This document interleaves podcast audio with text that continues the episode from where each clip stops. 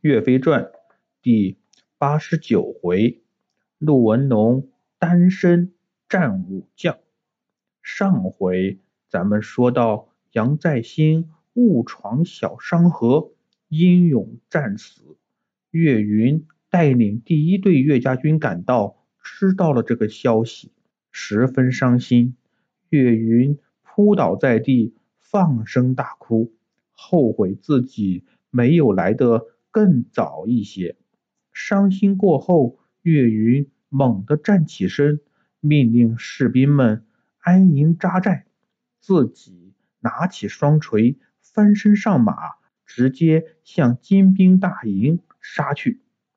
金兵都听说过岳云的威名，看到他杀过来了。吓得也不敢抵挡，纷纷向两边退散。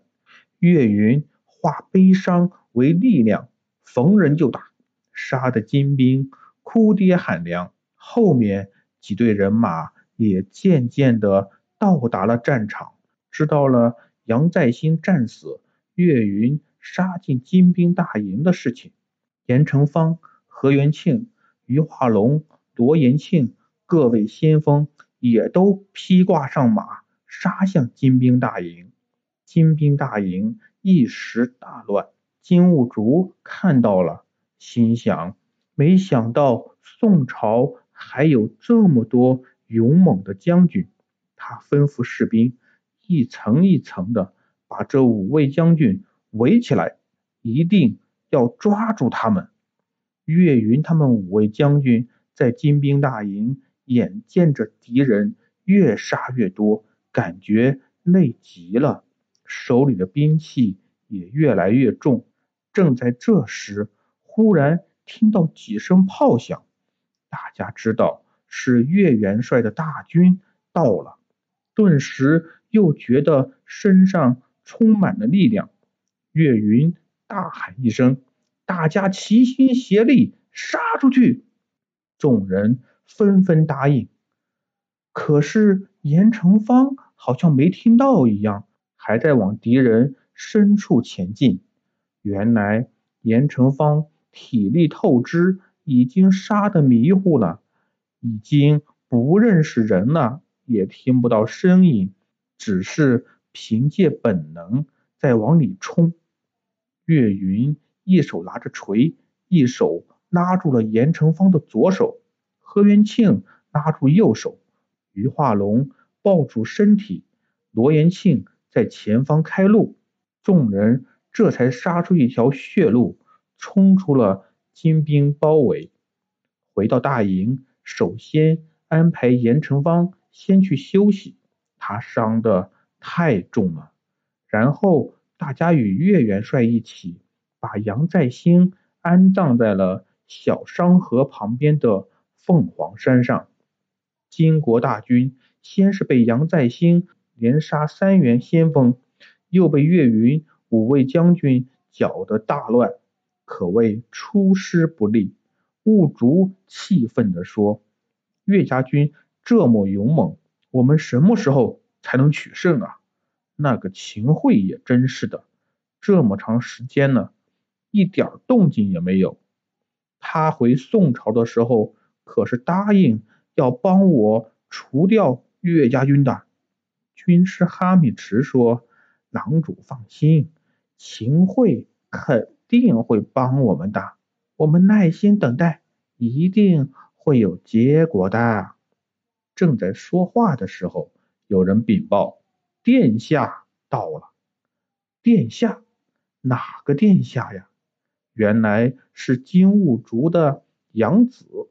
他的干儿子陆文龙，兀竹一听，高兴坏了，让他赶紧进来。这个陆文龙，别看今年才十六岁，可是力大无穷，身高九尺，膀大腰圆，武艺高强，是金国武力最高的战将。这次他来助阵，兀竹觉得一定胜券在握。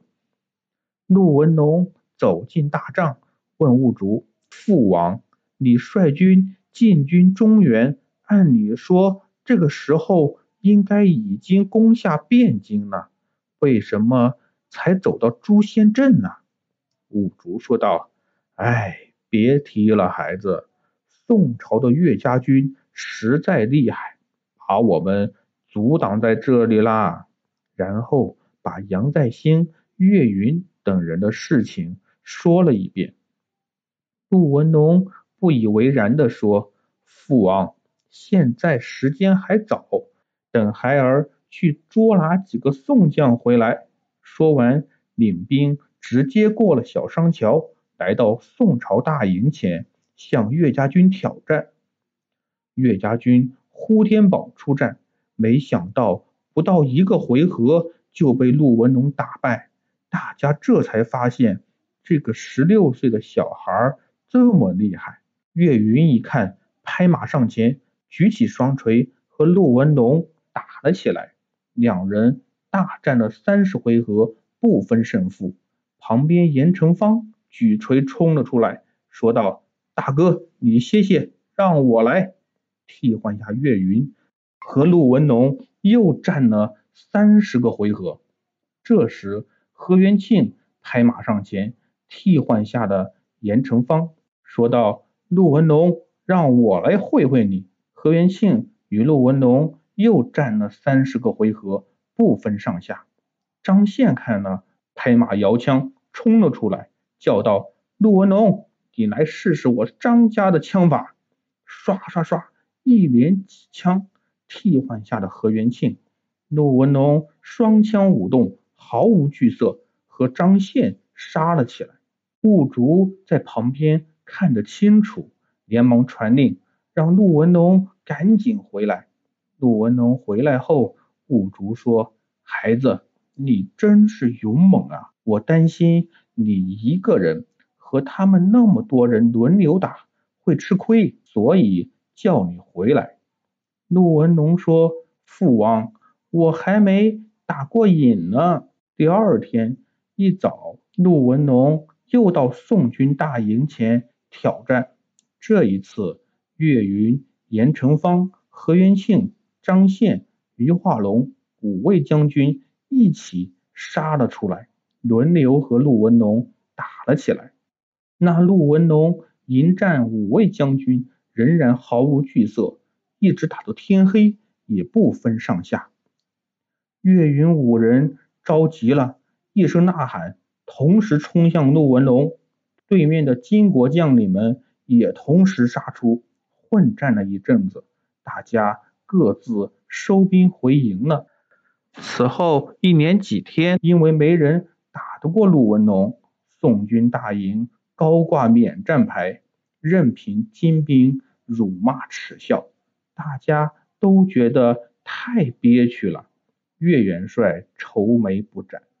一天夜里，王佐。忽然来到了岳飞的营帐，对岳飞说：“我有办法打败金国人。”王佐说了什么办法呢？小朋友们，咱们下回再说。